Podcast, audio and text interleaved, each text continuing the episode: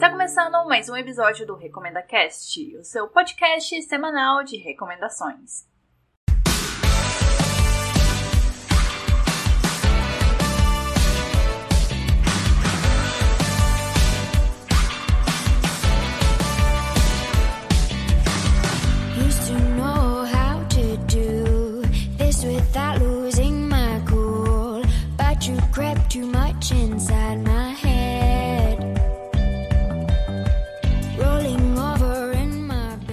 Pessoal de casa, tudo bem com vocês? Aqui quem fala é a Dunia, diretamente da minha casa.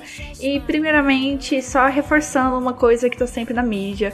Fiquem em casa, lavem bem as mãos. Vocês sabem os procedimentos para não se contaminarem com coronavírus, então se cuidem. E segundamente, esse é o primeiro episódio musical de 2020 e olha que já estamos em abril, esse demorou. Mas como eu já expliquei no episódio 40, os episódios musicais vão ficar menos frequentes porque eles dão muito trabalho do que os normais e acabou me batendo medinho do podcast cair dos agregadores por conta dos direitos autorais das músicas. Durante esse episódio eu vou esquecer essas preocupações por enquanto, então vamos aproveitar para falar de música boa. Esse episódio eu quero apresentar para vocês uma cantora e uma banda que eu gosto demais, que são a cantora britânica Kate Nash e a banda nova-iorquina Mr. Wives. As duas são muito girl powers em suas músicas e atitudes, e talvez vocês reconheçam o nome e até o rostinho da Kate Nash como uma personagem britânica da série Glow. Eu vou falar mais disso daqui a pouco, mas antes tem os meus recados. Se você ainda não segue o arroba RecomendaCast, tanto no Twitter como no Instagram, você está perdendo mais recomendações. Semana passada eu fiz uma thread lá no Twitter e fiz uma série de stories no Instagram mostrando músicas, mostrando webtoons, livros e várias coisas que eu andei consumindo nos últimos três meses e essa proposta vai ser constante. De três em três meses eu vou apresentar novidades que acabam não entrando no podcast nem nas recomendações extras. Então fiquem ligados nas redes sociais do Recomenda Cast. Para entrar em contato comigo, redes sociais, acabei de falar, ou pelo e-mail contato arroba recomendacast.com.br. Esse episódio e os outros estão disponíveis no Spotify, iTunes, Google Podcast, Mixcloud, Cashbox e Deezer. Os episódios também estão disponíveis no site do RecomendaCast, o recomendacast.com.br. Entra lá, você escuta eles, faz o download e assina o feed. E é isso, vamos começar a falar de música. Can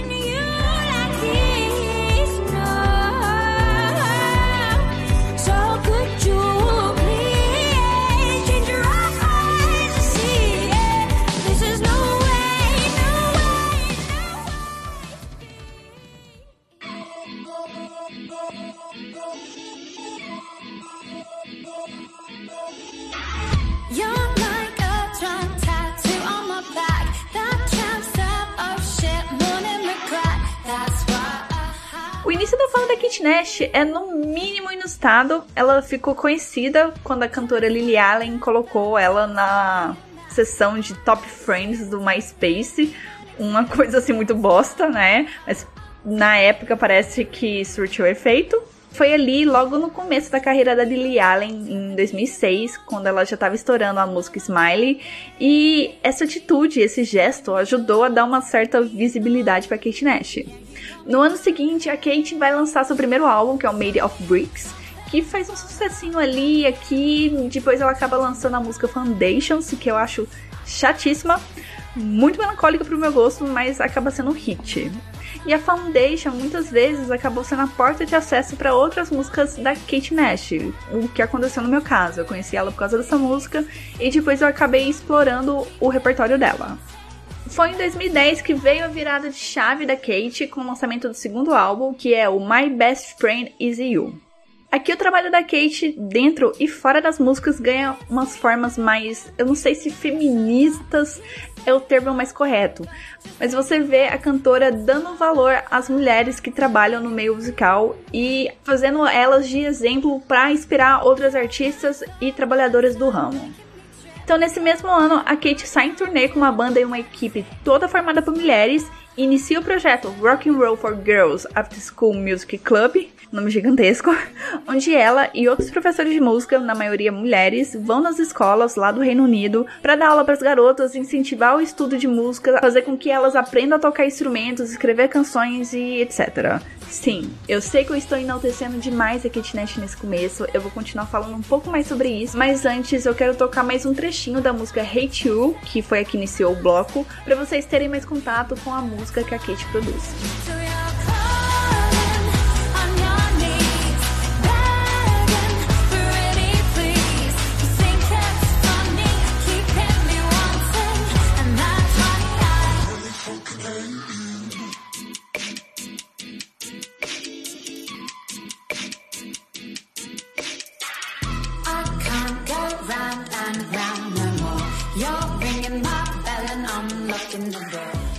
Recentemente, a Kate serviu como embaixadora de uma ONG americana que objetiva levar o empoderamento feminino, por mais que eu odeie essa palavra, o motivo é nobre, porque elas almejam levar esse empoderamento feminino para países em desenvolvimento, incentivando as meninas a desenvolver habilidades e talentos e principalmente acreditar nelas.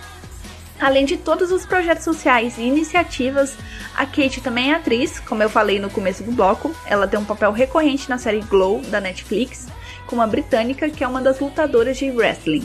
É um papel de certo destaque na história e a Kate atua bem. Além de Glow, anteriormente ela fez parte de uns filmes britânicos bem C, sabe? Nem B. E eu nem vou perder o tempo falando disso, porque não procurem. Vão assistir Glow.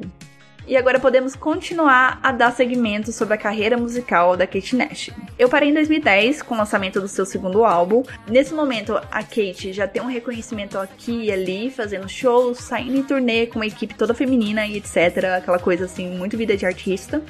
A partir de 2010 até 2015 aconteceram muitas coisas boas e muitas coisas ruins com a carreira da Kate Nash. Começando com a ideia brilhante de compor e gravar uma música em 24 horas e filmar todo esse processo e jogar online, uma forma de se promover. Eu nem preciso falar que deu muito errado, né? Que as críticas foram pesadamente negativas, mas naquele momento a Kate Nash não tinha muito o que perder. Ela estava começando a sair da bolha do Reino Unido, fazendo shows internacionais, compondo músicas com artistas mais conhecidos que ela, tipo a Willow Smith.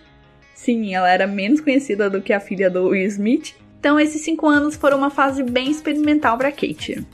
Em 2013, ela lança seu terceiro álbum, que é o Girls Talk, que pra mim é terrível, é o pior álbum dela, porque ela puxa uma pegada meio grunge, punk, que não combina em nada, nada, nada, nada com ela. A Kate, ela vinha de dois álbuns com indie pop, com uma pegada meio melosa e fofa, só que eu sempre achei essa pegada muito artificial. Eu sentia que era muito forçada essa meigura dela nesses dois primeiros álbuns. Só que aí vem esse terceiro, que quebra com isso, mas quebra de um jeito muito errado, porque virou uma coisa muito soturna, muito energia pesada, sabe? E. e não sei.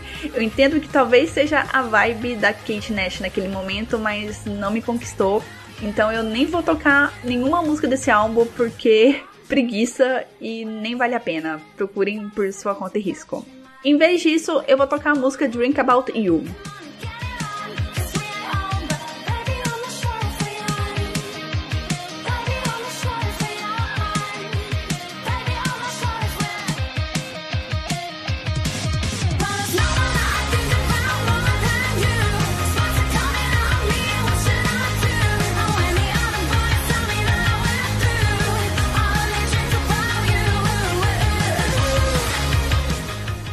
Momento para um comentário aleatório sobre mim. Eu não sei se eu já comentei antes, mas eu tenho uma tara pro sotaque inglês. Simplesmente assim, eu acho super lindo, super charmoso. Então, abriu a boca e tem sotaque, nossa, já ganha muitos pontinhos comigo. É por isso que eu sou muito animada de ver séries britânicas, eu adoro elas, seja por causa das histórias bem montadas, porque tem muito mistério e também tem a parte do sotaque. Mas o que que isso tem a ver com a Nash? É porque eu fico toda atiçada, eu acho muito fofo o jeito que ela fala, o jeito que ela canta, mesmo quando as letras são muito pessimistas. Por exemplo, quando ela fala que vamos todos morrer num mundo tomado de plástico na música Trash, por exemplo. Mesmo assim, eu acho super fofo, por mais que a mensagem seja terrível. Tem outras letras da Kate que seguem um pouco desse viés crítico da cantora, que ela é, já mostrei pra vocês, é ativista, ela é vegana. Vou contar um pouco mais sobre projetos e iniciativas que ela está envolvida, mas ela consegue transmitir toda essa questão política, toda esse, essa visão que ela tem do mundo para as letras dela. Já outras músicas vão falar de coisas mais mundanas, muito sobre relacionamento, principalmente o fim dele, o que eu meio que vejo que é uma marca registrada da Kate. E algumas músicas são bem contraditórias, porque elas batem de frente com todo esse movimento feminista que a cantora traz, que é, por exemplo, a música I'm a Feminist, You Are Still a Whore que traduzindo seria Eu sou feminista, mas você continua sendo uma puta. Eu fui procurar a letra para ver se o título era uma parte irônica, né? Que era alguma coisa assim para instigar, mas não. Então, contradições. Kate pesou a mão nessa. Eu não consigo defendê-la. Voltando ali para 2013, quando ela lança seu terceiro álbum, é a partir daquele momento que dá para perceber que a Kate começa a acertar mais a sua personalidade e a sua mensagem, por mais que ela tenha alguns erros, né? Como eu citei a música do I'm Feminist.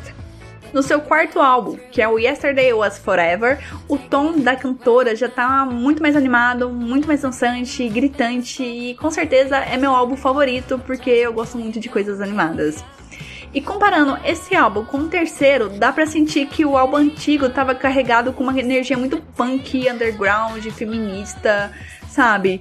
Que eu imagino que reflita muito o sentimento que a Kate estava passando naquele momento, que ela estava se sentindo muito revoltada, muito rebelde, e o álbum acabou sendo um jeito de aliviar a raiva dela, mas isso é só suposições minhas eu consigo enxergar o álbum meio como uma fase adolescente chata e esse álbum, o quarto álbum, é o ponto onde a Kate Nash conseguiu se encontrar. Agora sim, vamos falar do melhor álbum da Kate Nash, que é o Yesterday Was Forever, que foi lançado entre a primeira e a segunda temporada de Glow. Nesse álbum parece que a Kate despertou um lado selvagem, porque você sente que ela tá se libertando, que ela grita muito, ela mistura histeria com calma, só que de um jeito fofo e punk ao mesmo tempo. Enquanto o terceiro álbum tinha muito punk, né, muita revolta, esse aqui já é uma coisa assim mais comedida, mais equilibrada. Eu acabei enxergando muito da Kate, muita personalidade da Kate nesse álbum. E, por ironia do destino, eu acho que é o álbum que a cantora tá mais roqueirinha. Todas as músicas que eu toquei até agora foram desse álbum. Infelizmente, ele não fez o sucesso financeiro que merecia. Ele recebeu críticas positivas, mas parece que ele não conseguiu atingir a audiência. É uma pena porque tivemos músicas como Drink About You, sobre a talvez obsessão da Kate após o fim de um relacionamento. Tem a Musical Theater, que começa com uma vibe meio spoken words e depois entra para instrumentos. E tem a Karaoke Kiss, que usa sintetizadores, uma pegada muito futurista retrô, que eu imagino sendo uma música que tocaria em Glow. Então é um álbum muito versátil que ao mesmo tempo conseguiu definir muito bem o estilo da Kate Nash para mim e o que eu posso esperar dos seus próximos trabalhos.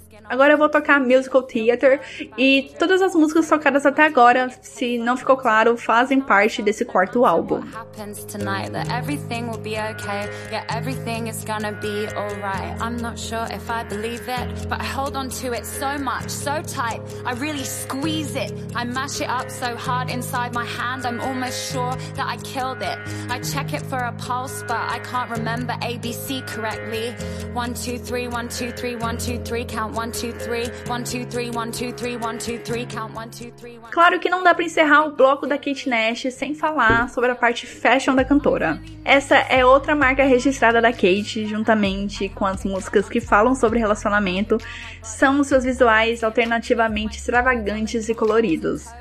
Dá para falar que seu visual é uma metamorfose inesperada de combinações de estilos e épocas, porque vai de vestidos pin-ups e cabelos vintages para roupas mais fashionistas e bufantes, para chegar numa coisa bem camp. Hoje eu sinto que o visual da Kate é uma mescla temporária de estilo e, e que, por sorte genética, sempre combina muito bem com ela. Agora, realmente finalizando esse bloco, além do apoio a projetos voltados para as mulheres e garotas, a Kate ela defende outras causas como quando ela arrecadou doações para grevistas ingleses em 2011. Ela ajudou a banda feminina de punk russa chamada Pussy Riot contra as proibições do Putin. Ela ajuda com a comunidade LGBTQI+, e acho que é um ponto muito importante, ela se pronunciou, ela endossou a campanha do candidato do Partido Trabalhista Inglês, Jeremy Corbyn, nas últimas eleições.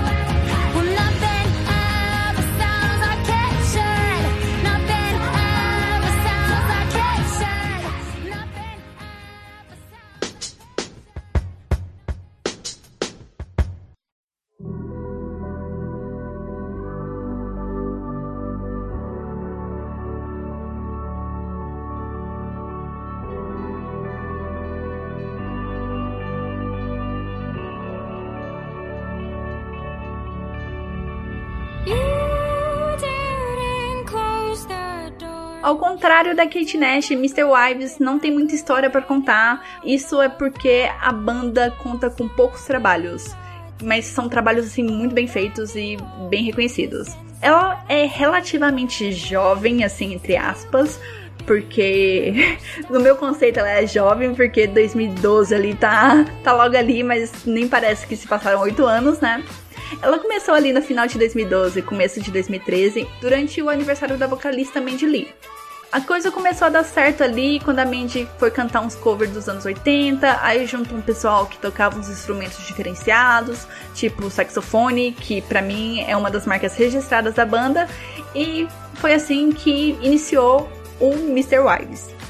O primeiro sucesso da banda veio com o EP Reflection em 2014, que é um EP que conta com seis músicas e que já fizeram a crítica prestar atenção na banda. Ver ali que tinha um trabalho diferenciado, que não era só mais uma bandinha de indie pop americano de fundo de garagem. E não foi só a crítica especializada que notou isso. Outras bandas notaram, a começar pela 21 Pilot, que convidou o Mr. Wives para abrir a sua turnê em 2014. A melhor música desse EP é Reflections, que vocês escutaram no início desse bloco.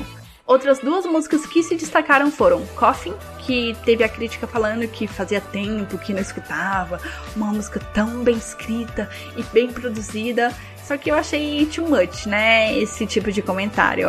A música é ok, sabe? É legal, é boa. E Vagabond, que foi a música de abertura da findada série da MTV Finding Carter. Vocês sabem que eu não perco uma oportunidade de fazer umas recomendações, né? Quando brota nomes assim, meio que conectados. Essa série da MTV é uma série até legalzinha. É sobre uma adolescente que descobre que a mulher que ela considerava sua mãe, na verdade é sua sequestradora, que atirou da sua família ainda na maternidade. É uma coisa assim bem Nazaré Tedesco. Voltando pra banda. A popularidade de Mr. Wives estava ascendendo, havia críticos que diziam que a banda era a próxima sensação do pop, mas Mr. Wives nunca conseguiu estourar a bolha. Tinha tudo o que precisava, sabe? Eles tinham capacidade, só que eu acho que faltou sorte, e é uma coisa assim que acontece, né? Eu digo isso muito baseado no primeiro álbum deles, que é o Our Own House, de 2015, que pra mim é o melhor álbum da banda. Porque até nas músicas mais calmas, a banda continua sendo bem animadinha. Eu não sei como que eles conseguem isso. E continuam distribuindo um shot de adrenalina, sabe? Aquela sensação que permanece com você durante todo esse álbum. Eu acho assim uma coisa incrível o poder que esse álbum tem. Se não ficou claro até agora, esse é o meu álbum favorito. E tudo bem achar que é fácil fazer essa escolha, já que a banda só tem dois álbuns. Mas o nível desse álbum, que eu não vou tentar falar o nome de novo, é muito maior, assim, muito disparadamente melhor que o mais recente álbum da banda. Mas tudo isso é só minha opinião, vocês, claro, podem discordar. E agora é o momento para vocês escutarem a música que dá nome ao álbum e ver se eu estou exagerando na minha opinião ou não.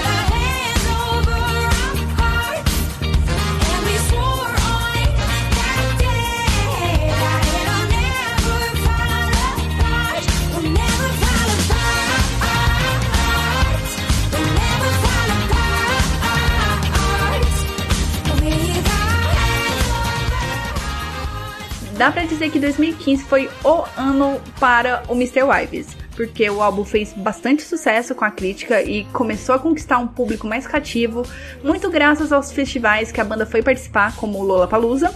E o sucesso desse álbum reverberou assim durante anos, porque em 2017 a banda recebeu um convite para abrir a turnê Death of Bachelor Tour de nada mais e nada menos que Panic at the Disco. Que, aliás, comentando rapidamente, esse álbum é muito bom, mas o meu favorito é Pretty Odd, que é uma fase indie folk da banda que nunca foi pra frente e uma coisa assim que me deixa triste. No mesmo ano de 2017, o Mr. Wives lança seu segundo álbum, o Connect the Dot, que é muito bom, mas não consegue trazer as músicas tão empolgantes como o primeiro álbum. Eles continuam com uma pegada bem animada, bem popzeira, com aquela mescla de instrumentos. É a sensação de você ouvir uma festa acontecendo na sua cabeça. Eu não consigo explicar direito essa sensação, mas ouvindo as músicas você consegue pegar o que é isso. E mesmo com tudo isso, eu sinto que ele não consegue chegar aos pés do primeiro álbum. Mas é importante notar que desde o começo, lá do EP Reflection em 2014, o Mr. Wives consegue fazer uma coisa muito bem, que é a mistura de ritmos, mas sempre mantendo o pop ali como base. E na minha cabeça, faz sentido sim que parte dessa clareza que a banda consegue manter, mesmo com essa mistura de estilos, é graças à vocalista Mandy Lee. Porque a voz dela é muito característica, é muito peculiar. Se você pegar e escutar algumas músicas do Mr. Ivy e depois pegar uma playlist que tem músicas da banda no meio, você consegue perceber claramente qual é a música do Mr. Ives. Façam esse experimento, vê se dá certo, vê se eu tô certa. Aí chegamos em 2019, Mr. Wives continua fazendo tour com outras bandas, shows e participações em festivais. E nesse mesmo ano eles lançam uma música nova e outro EP que simplesmente passou despercebido por mim. E eles avisam também que ainda em 2019 ia sair o terceiro álbum da banda. E a produção tava assim, de vento em polpa, né? Um álbum novo a cada dois anos. Não é todo artista que consegue manter essa produtividade, né? Mas o álbum não saiu, talvez saia esse ano, ninguém sabe, eu espero que sim. Eu fico no aguardo e enquanto isso eu vou tocar um trechinho da música Not Your Way.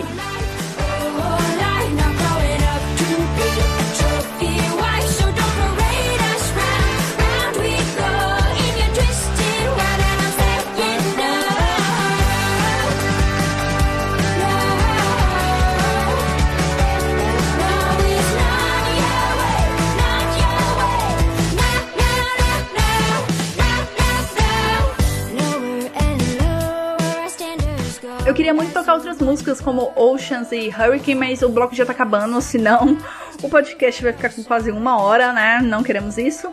E para encerrar, eu tenho que falar sobre as letras da banda. E eu toquei um trecho de Not Your Way para embasar o que eu vou falar agora.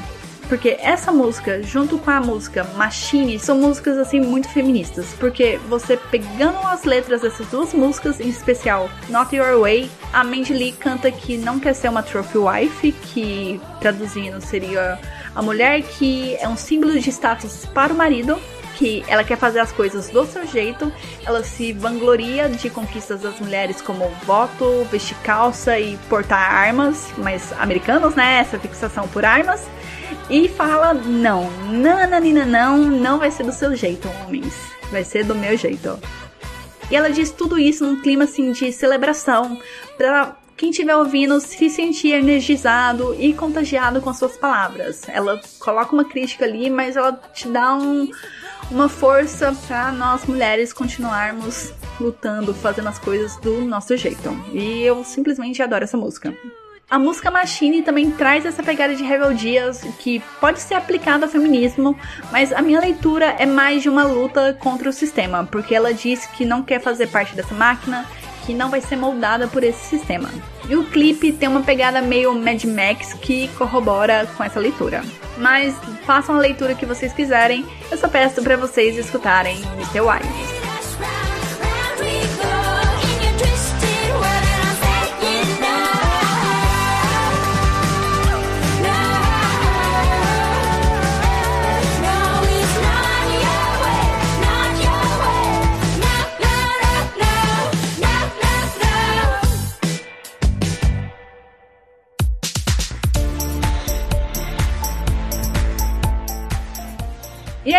O episódio chegou ao fim. Semana que vem eu recebo o Arlos para falar, analisar e refletir sobre duas séries brasileiras indispensáveis para a vida de vocês, ouvintes. Uma delas é uma produção Netflix e a outra é da Globo. Então, até semana que vem. Um beijo para vocês. Fiquem em casa, se cuidem e tchau.